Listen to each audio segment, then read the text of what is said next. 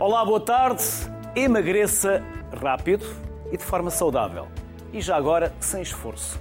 Uma promessa atrativa, sem dúvida, mas algo suspeita. Seja por motivos de saúde ou por motivos estéticos, perder peso é um processo que exige tempo, esforço e comida. É verdade, comida, mas as promessas garantem sucesso imediato e, para além de algo suspeitas, por vezes são em grande quantidade, divididas entre pessoas com competências duvidosas e redes sociais sem quaisquer escrúpulos. Hoje tentamos desmistificar a questão para parar de procurar soluções milagrosas, instantâneas e passar a ter cuidado consigo. Começo a conversa aqui em estúdio com Albino Oliveira Maia, é diretor da Unidade de Neuropsiquiatria na Fundação Champalimau e professor de Neurociências na Nova Medical School, e Helder Carvalho, nutricionista e professor na Cooperativa de Ensino Superior Politécnico e Universitário. Aos dois, muito obrigado pela vossa simpatia, pelo tempo que se disponibilizaram a partilhar connosco e por eh, se deslocarem até ao estúdio para conversar connosco também, porque depois há outros convidados que vão também entrar à distância. Albino, costumamos dizer, já diz o povo, e com razão, do alto da sua sabedoria imensa, que a sabedoria popular está sempre a transmitir-nos também conhecimentos e saberes, que pela boca morde ou morre o peixe. E costuma-se dizer que é pela boca que se deve começar, ou é ainda antes da boca, pela cabeça? Embora a boca e a cabeça estejam ligadas a, mais boca, do que pensamos. A boca faz o que a cabeça manda, não é? uh, e, e eu, uh, o motivo pelo qual eu estou aqui sentado é exatamente porque me interesso, não propriamente sobre uh, intervenções clínicas, não é essa a minha área, eu sou médico, mas sou psiquiatra, portanto a minha intervenção não é tanto na área do emagrecimento, das dietas ou da medicação que faz emagrecer, mas porque, enquanto neurocientista, me interesso sobre os mecanismos biológicos, e nomeadamente os mecanismos neurobiológicos, que controlam o comportamento alimentar, uhum. que é um comportamento de enorme complexidade, eh, eh, regulado por imensos elementos biológicos diferentes, porque é um comportamento muito central. Não é? O, o, a nossa saúde é altamente definida por aquilo que ingerimos, Somos muito aquilo que comemos. E, e temos, e temos mecanismos biológicos eh, muito precisos que estão a, a controlar o que comemos, a, a, qualidade daquilo que comemos e a altura em que comemos e deixamos de comer. Um, e, e, a obesidade é um dos problemas que pode resultar de eh, comportamentos alimentares que estão desajustados às necessidades metabólicas que uma pessoa possa ter, portanto, às necessidades de energia que um organismo possa ter. Eu suponho que seja por isso que eu estou aqui sentado, não propriamente porque saiba dizer coisas muito interessantes sobre como sabe, sabe, sabe. Vocês, se há quem sabe dos temas, aqui são os convidados. Como eu vos dizia antes do programa, aqui a minha função é tentar não estragar a qualidade dos convidados. Por isso, claro, e essa é, esse é também um dos privilégios que eu tenho, que é todos os dias me sentar com pessoas que sabem muito sobre os temas e poder aprender com elas. Por isso, entrevistar também é saber ouvir. E é mais o que eu faço até do que outra coisa, é saber ouvir. Por isso, claro que sim, que tem muitas coisas para, para, para nos contar, para partilhar dos vossos conhecimentos e saberes que nos trazem que nos aportam ao programa. Helder, e anda por aí muita informação que na verdade é desinformação. Mas a verdade mesmo é que antes da Covid, a pandemia era a obesidade. Sim. Era a grande pandemia do século XXI e depois veio outra Sim. e já nos esquecemos desta. Acredito que não nos esquecemos porque ela continua muito presente no nosso, no nosso dia a dia. Tanto que a pandemia foi um dos principais indutores na atualidade eh, de muito ganho de peso, derivado a estarmos enclausurados dentro de, das nossas casas. Mas não saíamos tantas vezes para passear o cão, para sair à rua. É sim. Ou era só uma desculpa? Eu acredito. Era mais desculpa. Eu, eu como, como praticante de, de BTT e, e, vivendo em Guimarães, uh, uma das minhas dos meus principais hábitos é andar de bicicleta ao fim de semana. Na pandemia Costuma nunca se viu. fazer aquela ciclovia até Faf. Também, também, embora goste mais da adrenalina da montanha. E, e, e nessa, e, nessa altura. Ir à penha? Ir à penha Espanha, as, as pistas de downhill, toda, toda aquela adrenalina. É, entre aspas, o meu escape também. Gosta mais de subir ou mais de descer? Mais de descer do que de subir. Mas, downhill. mas quando a gente quer descer, tem, tem que subir. Notava-se na pandemia, eh, era, era perigoso nós descermos porque muitas pessoas uh, passavam a sua vida na floresta. Houve um contacto com, com o mundo da atividade física que anteriormente não, não existiu. Hoje isso desapareceu. As pessoas deixaram de aparecer, a penha está outra vez deserta, passamos nos trilhos, já não vemos pessoas. Então a pandemia até foi interessante do ponto de vista da atividade física, porque as pessoas viraram-se para a natureza, a venda das bicicletas disparou imenso, os preços dispararam, porque as pessoas procuravam o contacto com a atividade física e com o lazer. Eh, foi pena disso não ter sido aproveitado pelas pessoas, e aí depois a parte eh, da, da psicologia, da psiquiatria, da compreensão do comportamento humano, eh, perceber porque é que as pessoas depois facilitam nessa, nessa situação. Agora, consideramos que, infelizmente, a, a obesidade continua a ser uma pandemia muito presente e, e acreditamos, infelizmente, que, que, não irá diminuir. Eh, para já não temos ferramentas eficientes nesse, nesse sentido. Podemos continuar a dizer que 60% dos portugueses ou são obesos ou estão em estado de pré-obesidade?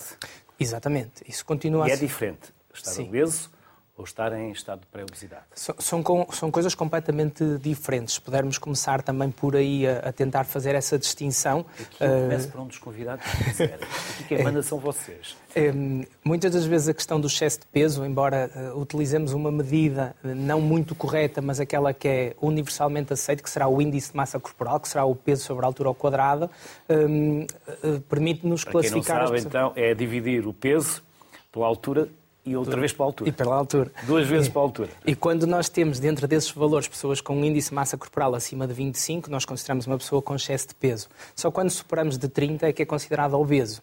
Mesmo assim, estamos a tratar pessoas como um metro quadrado, parece que estamos a falar de paredes. Então é uma medida que, infelizmente, depois falha na composição corporal, eh, onde eu poderei ter uma pessoa com um índice de massa corporal, por exemplo, de 28 e ter uma percentagem de gordura muito alta. E a forma como nós abordamos este paciente do ponto de vista de emagrecimento não pode ser igual a uma pessoa que tenha um índice de massa corporal de 28 com uma percentagem de gordura mais baixa e com uma composição de massa muscular mais, mais alta. Agora, tratar uma pessoa com obesidade é completamente diferente de tratar uma pessoa com, eh, com excesso de peso. Eh, eu acredito que muitas das estratégias da obesidade um, são bem mais simples eh, de atuar do que muitas vezes as pessoas com excesso de peso.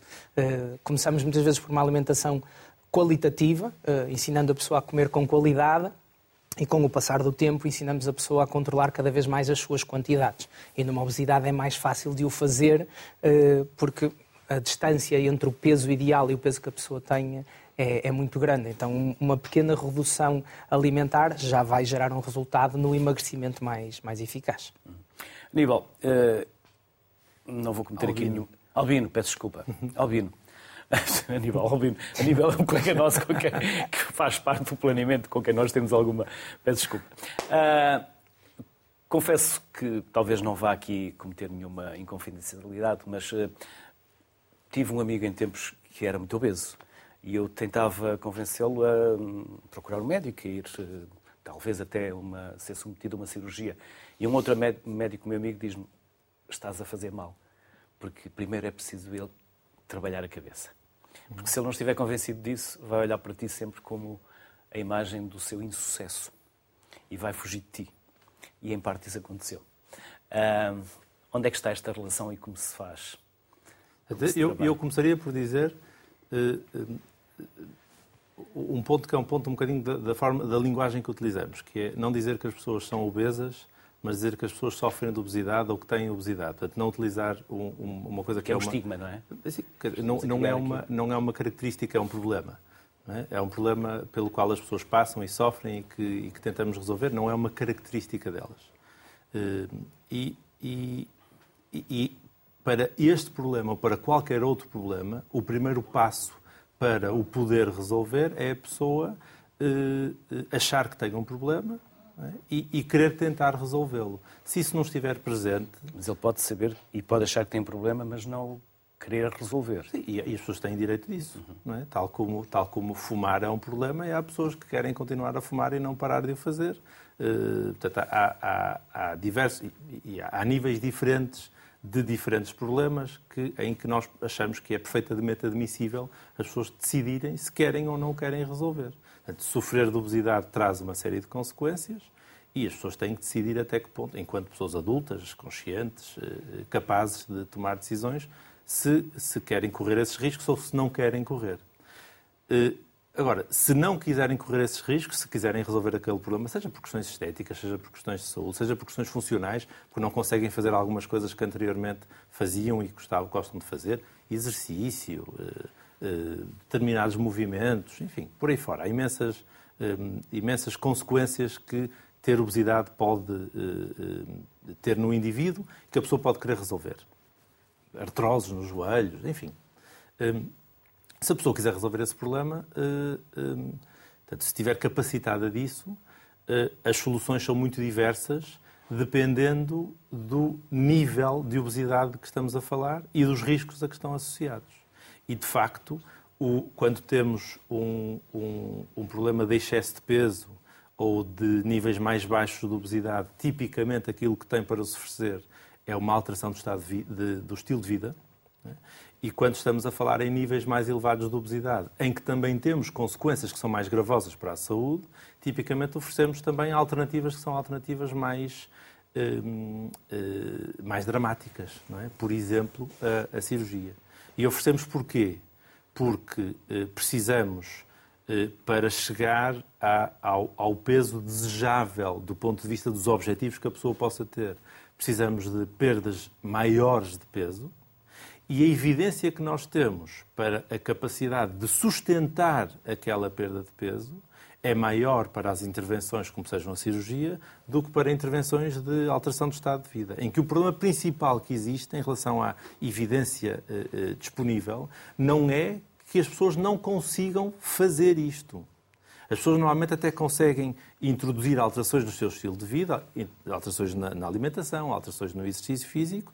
A dificuldade maior que têm é em sustentar essas alterações no tempo.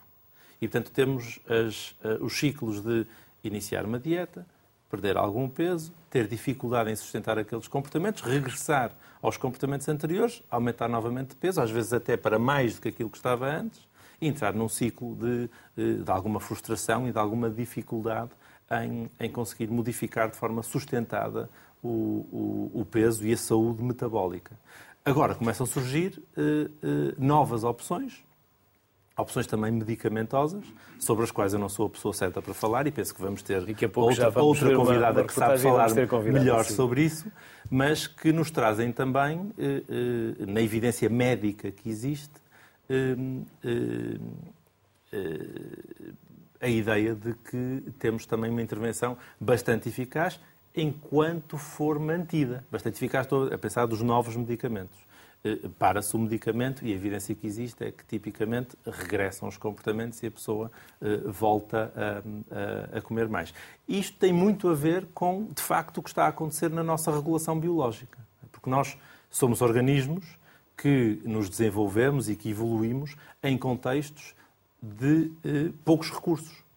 Portanto, o, o, a, a, enorme diversidade de recursos alimentares que nós temos à nossa disposição hoje em dia existem em quantidade muito maior àquela que existia enquanto evoluímos como espécie, nós e as espécies que deram origem à nossa. Portanto, toda a nossa biologia está organizada no sentido de acumular a energia quando ela está disponível.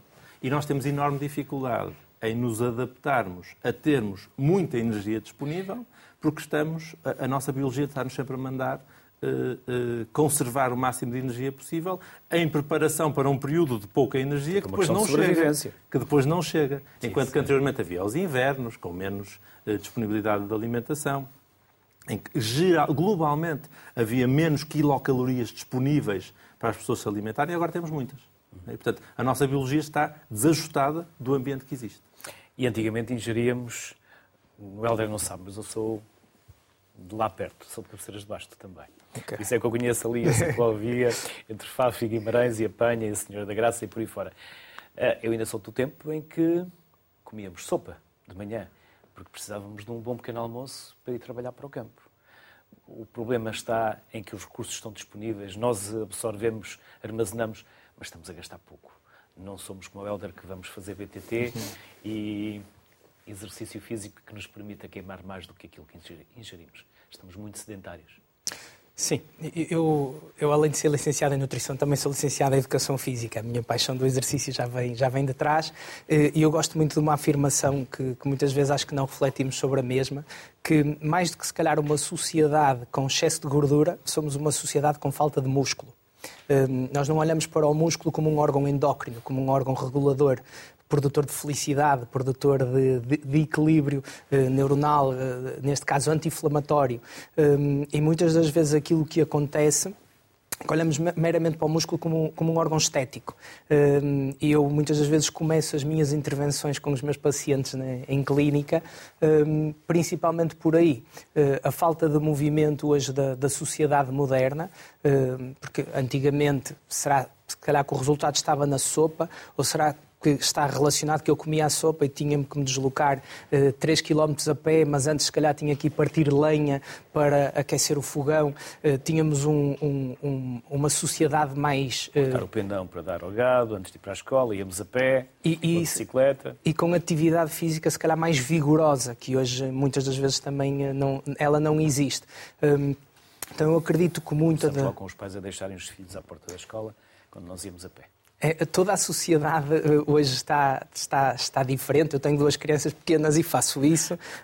No entanto, as minhas crianças têm atividade Mas física. fazem outras atividades. Tem que estar. A bicicleta faz parte delas e tenho um menino de 3 anos que andamos de bicicleta mesmo sendo pequeno. A atividade física, na minha ótica, é, é algo que está desvalorizado nas intervenções uh, relacionadas com o, o, o processo de, de emagrecimento. Claro que se falarmos da sopa sendo ou não um bom alimento, será essas opções alimentares o sucesso de um processo de emagrecimento? Não, era uma sopa grossa, era uma sopa. Exatamente. Não era uma sopa só de legumes, Exatamente. batata, tinha carne, tinha feijão.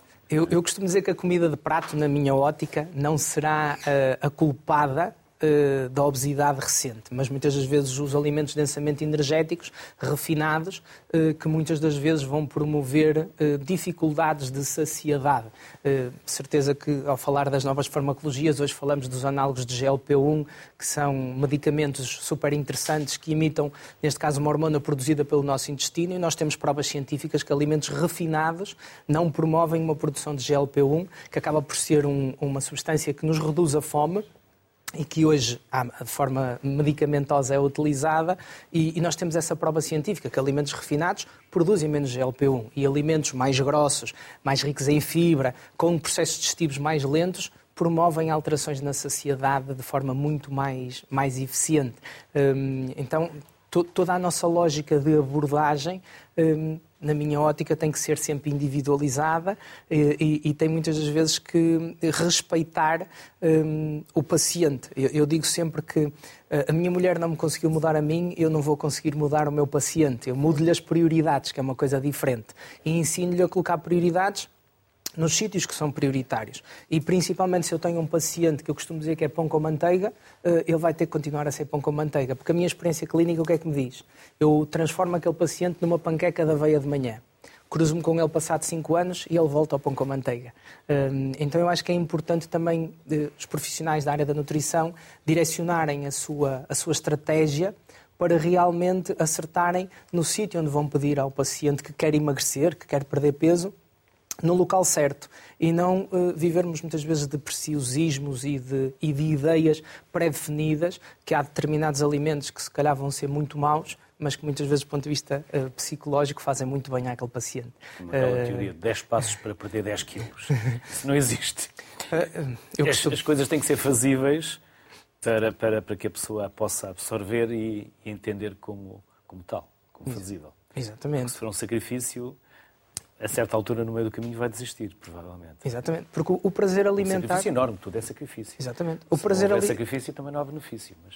O prazer alimentar tem que estar presente em qualquer processo de dieta. Eu muitas vezes tento distinguir a dieta de um, de um plano alimentar ou de uma alimentação saudável, enquanto a dieta eu utilizo cálculos calóricos em que eu tento chamar a atenção para, para a quantidade do alimento.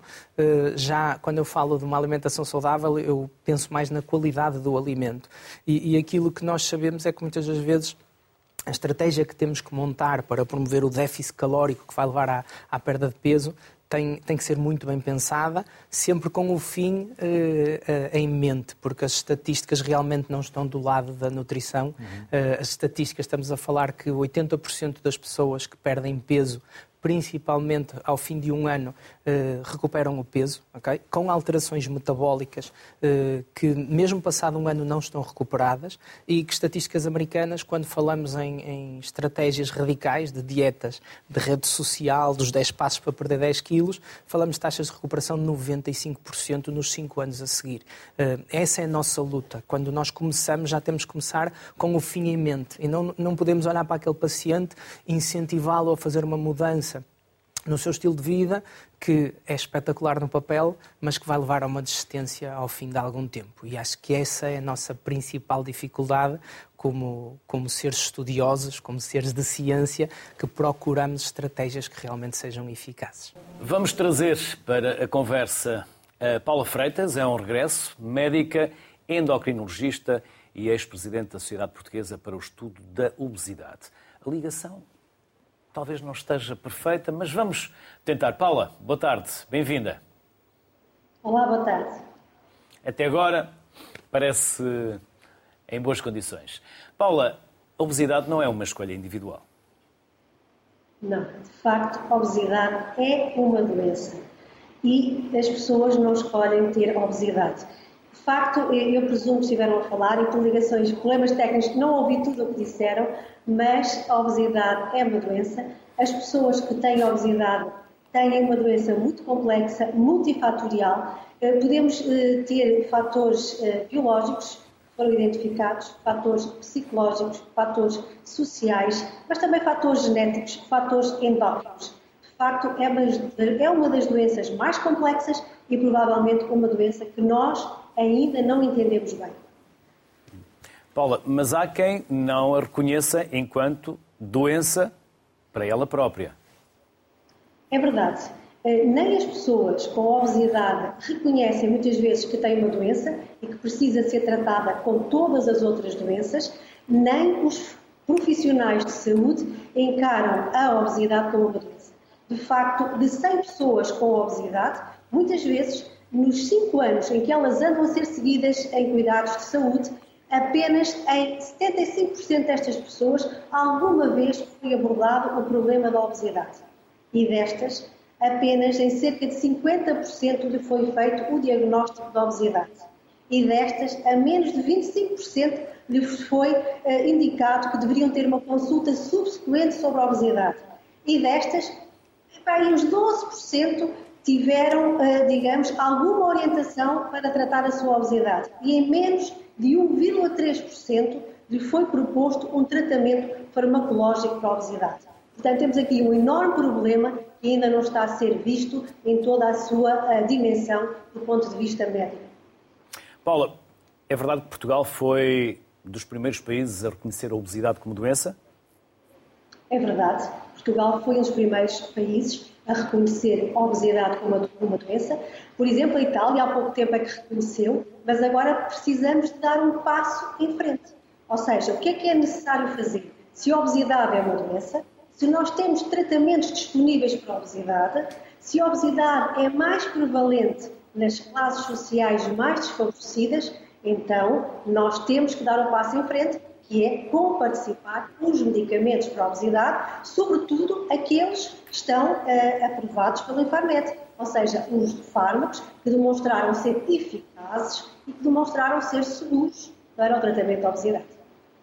Paula, e os nossos jovens, as nossas crianças, o que é que lhes está a acontecer e o que é que lhes aconteceu durante este período em que estiveram confinadas?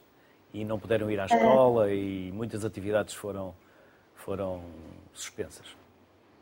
Em relação às crianças, nós estávamos numa trajetória uh, muito benéfica, ou seja, nós estávamos nos últimos anos a conseguir até achatar um bocadinho a curva da obesidade. Mas a pandemia veio estragar isto, provavelmente nós temos agora que ver qual foi o verdadeiro impacto uh, da pandemia em termos de obesidade infantil.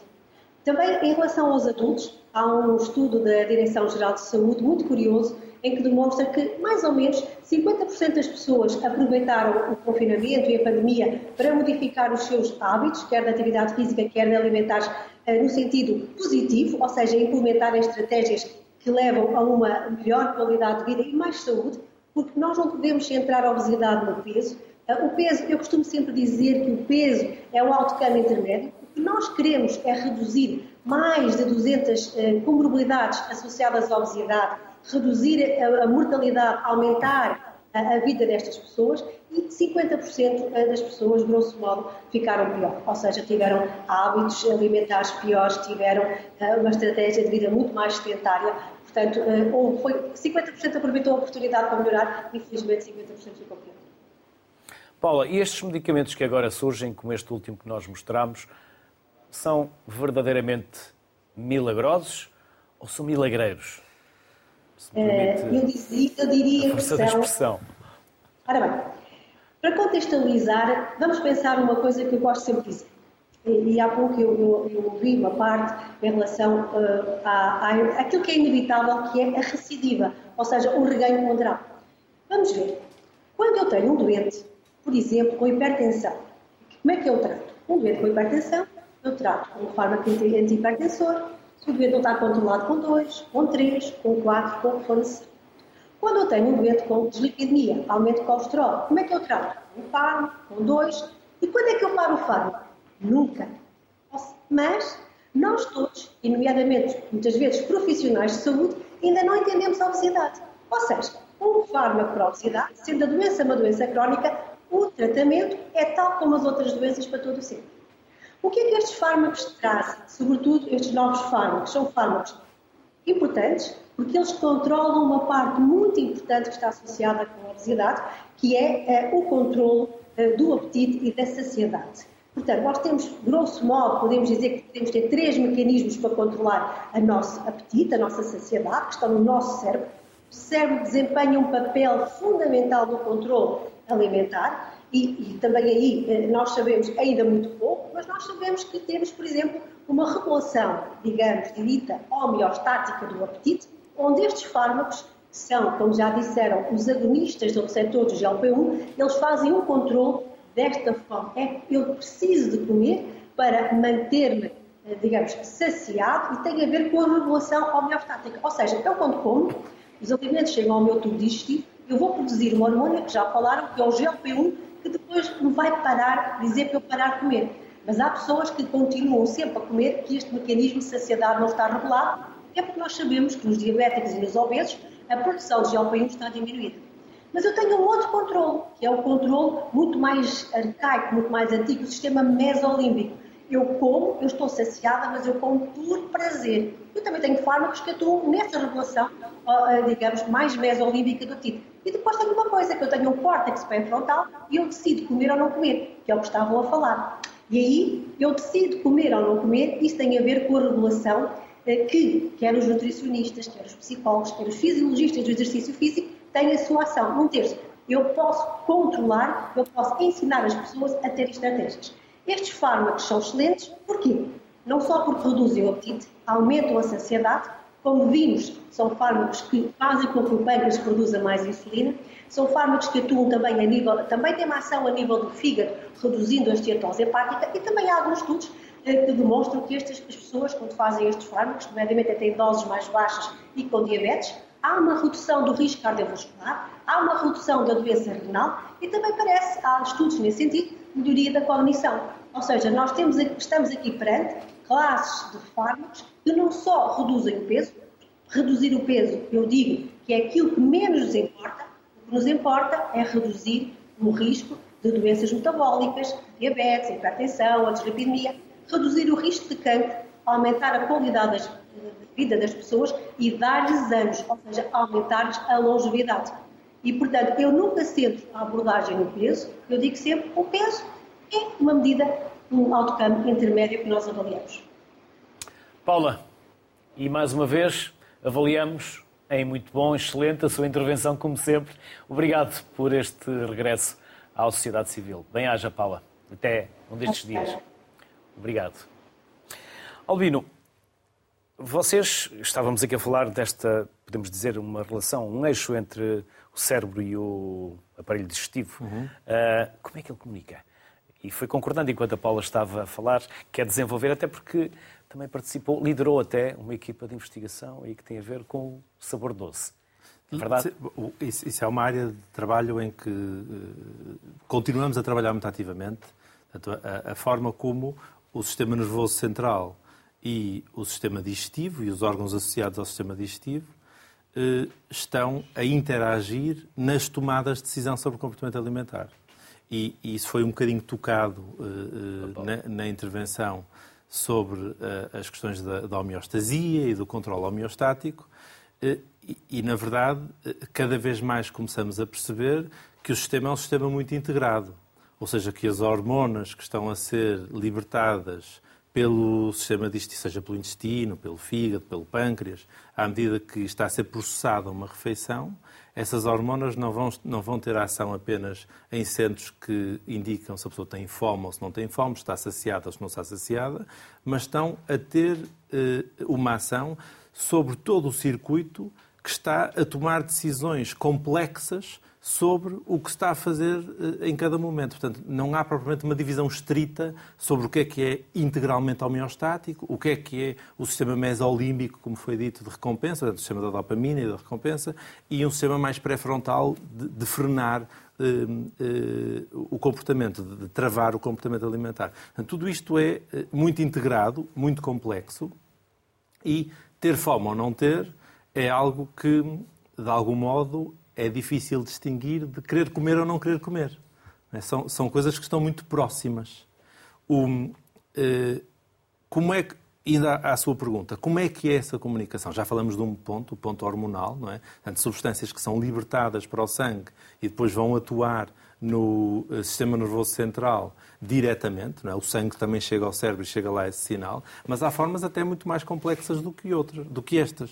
Portanto, podem ser libertadas substâncias que vão atuar em eh, nervos que estão no próprio sistema digestivo e nos órgãos associados ao sistema digestivo e que vão enviar esse sinal de forma muito rápida, portanto, uma forma que é de algum modo independente da eh, eh, produção de hormonas que chegam ao, ao, sangue, e os próprios nutrientes funcionam como um sinal. Portanto, a absorção, por exemplo, de um açúcar para o, o sistema digestivo, desculpe, para o, o sistema circulatório, a presença desse nutriente é em si próprio também um sinal para o, todo o organismo, incluindo para o cérebro. E, portanto, está a indicar ao cérebro se estamos neste momento com mais energia, com menos energia, a energia de que necessitamos, ou se já chegamos a um ponto em que essa energia eh, eh já não é mais necessária. Agora, isto é de facto extraordinariamente complexo, porque nós às vezes dizemos assim: pensamos em comer e pensamos em energia. Mas o processo é, eh, não é só ter mais energia ou ter menos energia. É que energia, que, que nutriente, que macronutriente. E se tivermos com uh, necessidade, por algum motivo, de maior aporte de proteínas, ou de um determinado tipo de proteína, ou maior aporte de uh, açúcar para uma, uma necessidade energética mais aguda.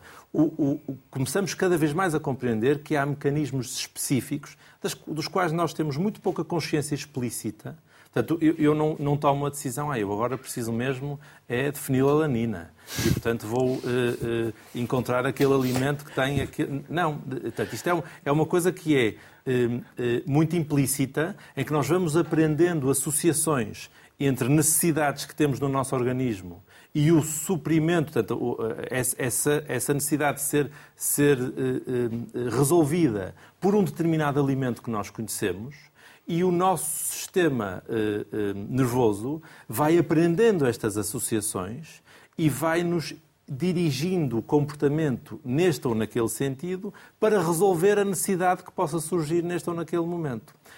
A questão é que uh, a necessidade não é necessariamente uma necessidade que vá no sentido da nossa melhor saúde. A, a, a necessidade, como eu estava a dizer há pouco, é uma necessidade que está muito centrada, do ponto de vista da energia, em acumular o máximo de energia possível.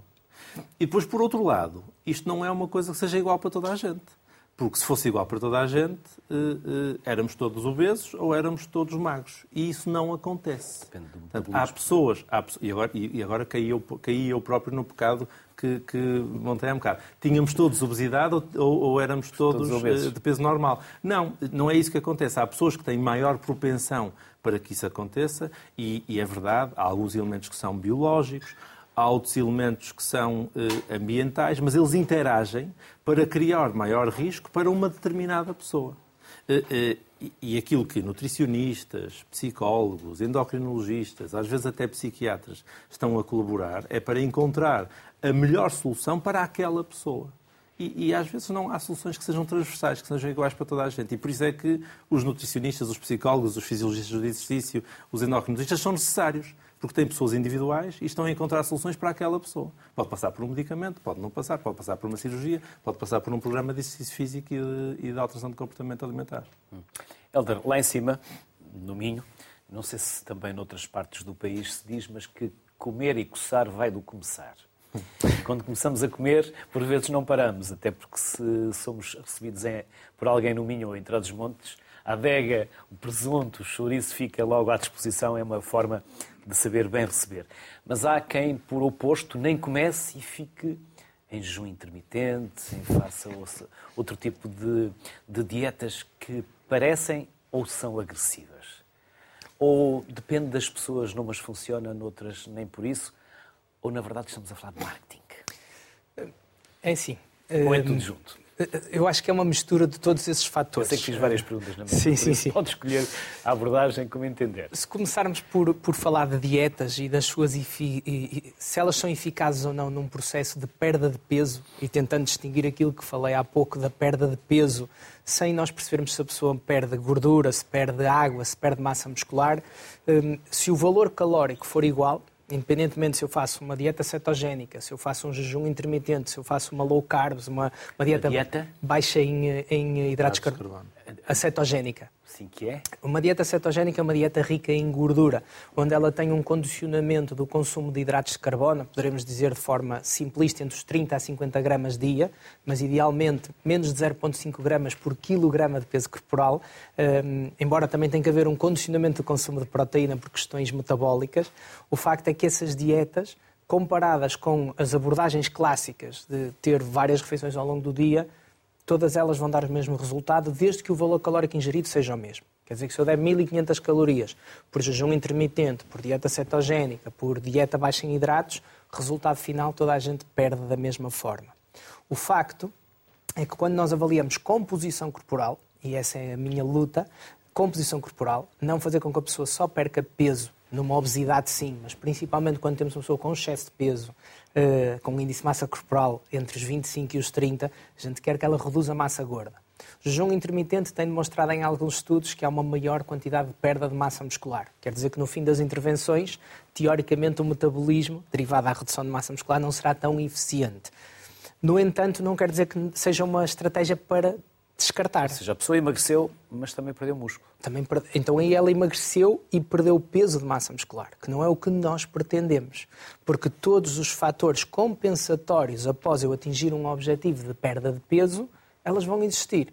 E a nossa luta é tentar que aquela pessoa mantenha o seu metabolismo o mais eficiente possível.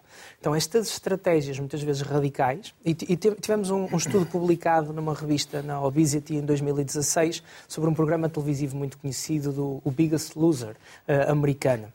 Nós já aqui que... tivemos também em Portugal. Exatamente, tivemos cá Sim, era um, era um reality show. Um reality show nesse, nesse sentido. E também há trabalho, pesados, publicado, e também há trabalho publicado sobre essa coorte do, do português. É, eu, eu, conheço a americana, que foi a primeira. Peso pesado, é isso? Exatamente, o peso pesado. E o, o que é que aconteceu? Eles pegaram em 14 uh, eh, pessoas que perderam médias de perda de peso nos 50 quilos e acompanharam durante 6 anos. O facto é que, passados seis anos, daqueles 14, 13 tinham recuperado o peso todo e a maior parte acima daquilo que começou. Porque as intervenções eram intervenções radicais, com muito aumento de atividade física, que seria irrealista para qualquer pessoa com um estilo de vida normal manter, e com dietas de muito baixo aporte calórico. Uh, e, e, essa é a nossa, a nossa dificuldade. Será que realmente estas dietas ditas da moda um, fazem sentido ou não, eu costumo dizer que elas têm que se adaptar a cada pessoa. Se eu tenho pessoas que têm, por exemplo, o hábito de não tomar pequeno almoço de manhã, eu sei que o facto de se conseguir manter essa estratégia e aumentar o período de jejum, eu vou promover alterações metabólicas interessantes. Mas tenho que compensar todo o processo alimentar para levar a uma menor perda de massa muscular, que será um negativo. Eu costumo dizer que é como um canivete suíço. Uma dieta, ou as dietas, é um canivete suíço. E o profissional que as prescreve tem que saber as vantagens, as desvantagens e os métodos como aplicá-los. Nenhum eu acho que deve ser descartar, mas também não há nenhum universal que permita a pessoas diferentes terem os mesmos, mesmos resultados. Mesmo sem saberem, vocês deram-me uh, deixa direta para chamar. Posso, uh, posso, acrescentar um ponto muito Henriques. rápido? Um ponto muito, muito rápido, que é, é, é, muito importante, porque às vezes este discurso pode ser um discurso um bocadinho Uh, pessimista e nihilista, quer dizer, não vale a pena fazer nada, porque ao fim de uh, uns tempos está toda a gente na mesma. E, e suspeito até que, que, essa ligação tem alguma coisa a ver com isso. Mas deixe-me só dizer que depende muito do objetivo, não é? E para objetivos de saúde, às vezes, aquilo que é útil pode não ser o mesmo que para o objetivo estético. É? E, portanto, perder, por exemplo, 5% do peso corporal, sem trazer a pessoa de volta para o que é um peso normal, eh, pode ser o suficiente para obter ganhos importantes em elementos como homeostase do açúcar, diabetes, hipertensão arterial. Portanto, isso é importante se dizer. Mesmo pequenas perdas de peso podem eh, eh, estar associadas a grandes ganhos de saúde. E, e, e, às vezes o que é importante é alinhar bem o objetivo. O que é que se quer e como é que se pode trabalhar para manter aquele objetivo, mesmo que ele seja pequenino. Então vamos chamar a Susana Henriques, que se vai juntar à Sociedade Civil de hoje. Susana, boa tarde.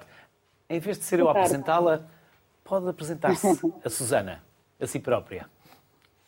Claro, claro. Então, eh, eu sou Susana Henrique, sou personal trainer e sou ex-concorrente do programa Peso Pesado. E eu estava-me a rir, estava a falar, estava-me a rir atrás, eh, porque fui uma das concorrentes, eh, fui das poucas que se conseguiu manter ao longo destes anos, também já tinha o bichinho do exercício físico e, e isso fez com que me mantivesse bem e que mantivesse focada. Uh, e, hoje em dia uh, sou personal trainer, mudei completamente a minha vida, deu uma volta de, de 180 graus uh, e, e estou completamente apaixonada pelo que faço e foi precisamente o programa que mudou a minha vida, é prova que esse tipo de programas valem, valem mesmo pena. Com quantos quilos começou e com quantos quilos terminou, se me permite a pergunta, Susana, embora nessa altura tenha sido público? Comecei com 170 kg e 900 gramas,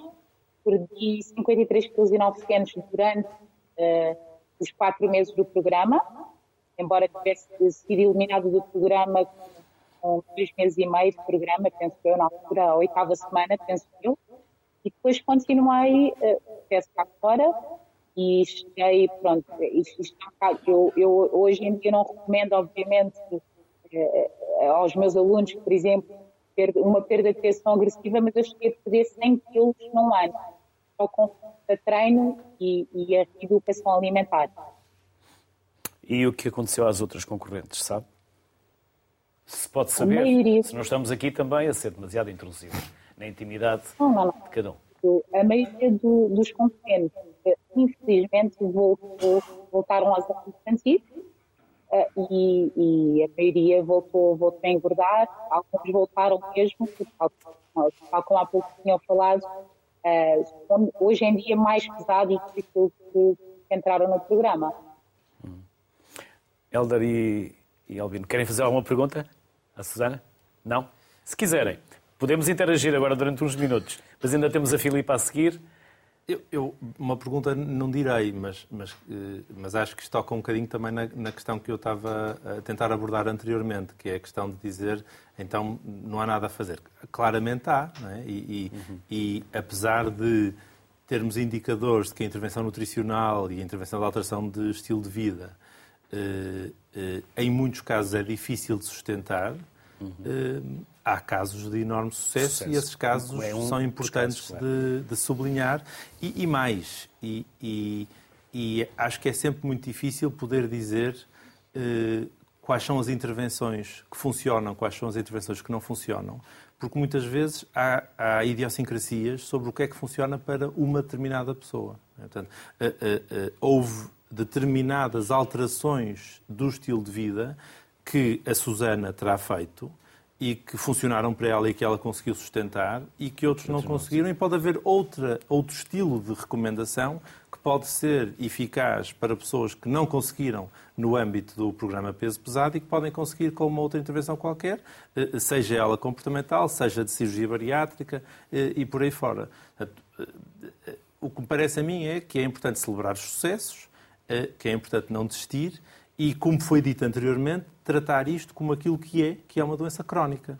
E, como qualquer doença crónica, nós devemos eh, eh, eh desenhar objetivos e eh, eh, percorrer as estratégias disponíveis para tentar atingir esses objetivos. Susana, e sem sacrifício também não teria havido benefício. Não foi o caminho fácil. E é isso também que está no seu livro?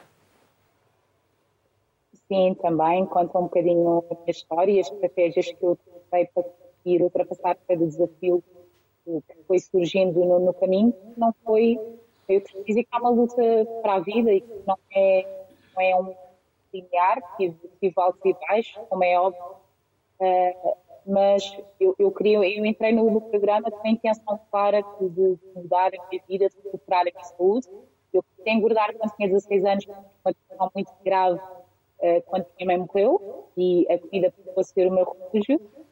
Teresa Branca, fisiologista do programa, costumava dizer uma frase que ficou gravada na minha memória até hoje, que é ninguém é gordo quer. As pessoas comem por preencher uma necessidade eh, qualquer, muitas vezes para, para preencher uma necessidade psicológica qualquer, qualquer que está em falta.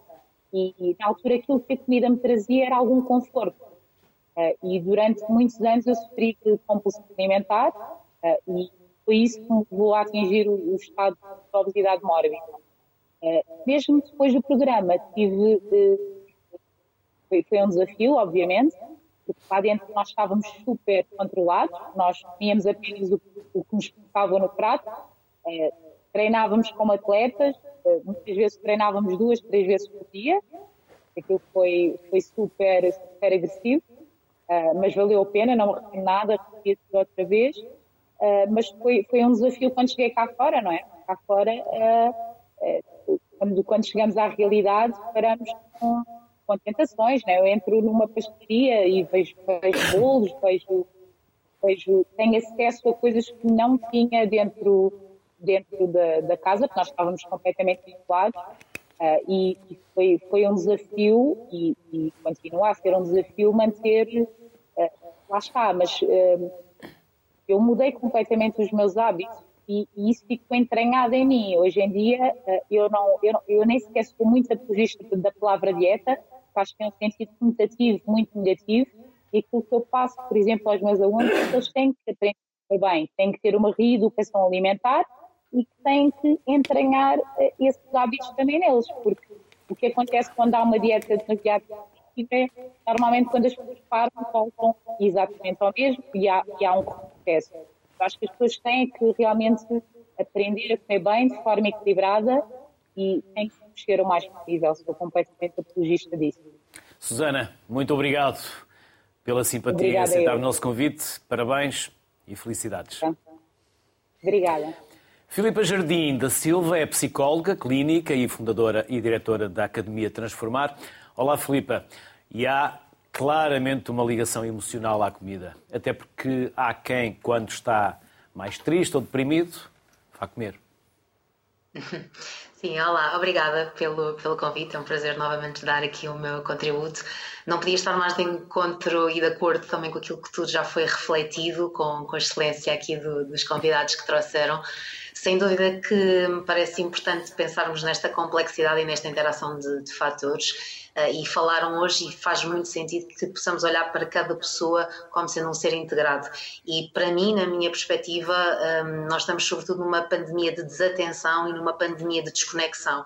E é essa pandemia que depois gera tudo o resto, que gera uh, os problemas de comportamento alimentar e todas as suas consequências, que gera também problemas de aprendizagem, de comportamento, que gera inúmeras doenças físicas e doenças psicológicas. Estava há bocadinho a ver a vossa reportagem e a pensar o que é que se faria com 18 milhões em termos de programas de prevenção e intervenção integrada com múltiplos profissionais de saúde uh, e aquilo que vou sentindo é que continuamos sempre muito um, em intervenções muito segmentadas, em que não conversamos uns com os outros e, sobretudo, não eh, olhamos para estes sistemas e para estas variáveis de uma forma tão, tão integrada e, portanto, não poderia concordar mais com aquilo que já foi referido em estúdio, uh, da importância realmente de olharmos para cada pessoa como um ser único, mas mais do que fazermos prescrições, a mobilizarmos enquanto agente ativo de mudança e irmos precisamente de encontro à etapa de mudança em que está, ao seu mindset, a perceber eh, como é que ela se mobiliza, porque lá está, nós todos Uh, aquilo que sabemos é que os nossos comportamentos são sempre ativos em torno de prazer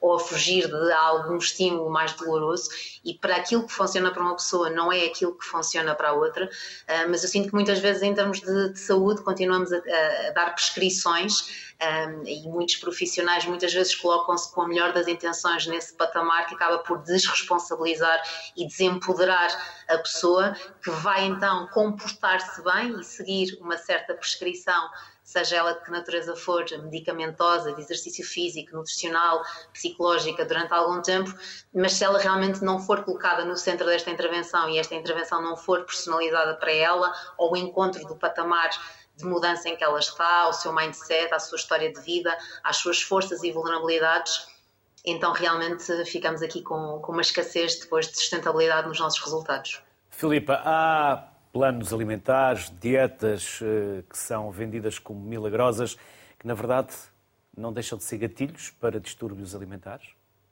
Uhum. Sim, eh, sem dúvida. Muitas vezes, a, nível de doenças de comportamento alimentar, quando estamos a recolher a história clínica de pessoas que nos chegam com, com bulimia um, e com compulsão alimentar, percebemos que nesse caminho até lá chegarem, mesmo até distúrbios como anorexia, que nesse caminho um, uma das etapas gatilho, não terá sido exclusivamente apenas aquele fator, mas que uma das etapas que contribuiu depois para a instalação de um distúrbio de comportamento alimentar foi efetivamente eh, uma dieta altamente restritiva, em que o foco foi exclusivamente colocado então precisamente na quantidade eh, que era ingerida e na perda de peso. Portanto, o foco não foi um foco integrado em termos de como é que eu me sinto ao comer certos alimentos, como é que é a minha energia, eh, qual é que é então, lá está a ponderação entre músculo e massa gorda que eu estou a perder. Eu quero perder peso ou transformar a forma do meu corpo para quê?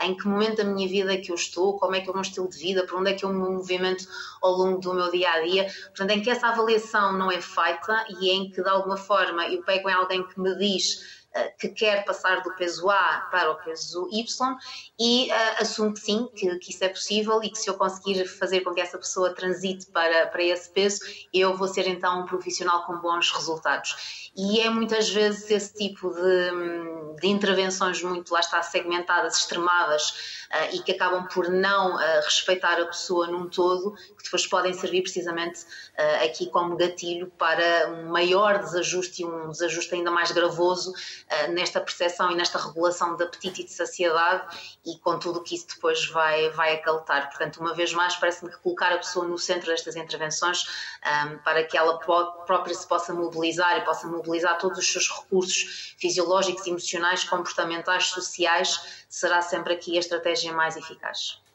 Filipa, mais uma vez, obrigado por este regresso à distância, mas até uma próxima. Obrigado, Filipe. Obrigada. Até uma próxima. Obrigado. Obrigado. Muito obrigado. Helder e Albino, temos três minutos. Vamos dividir por uh, um minuto e meio para cada um, se me permitem.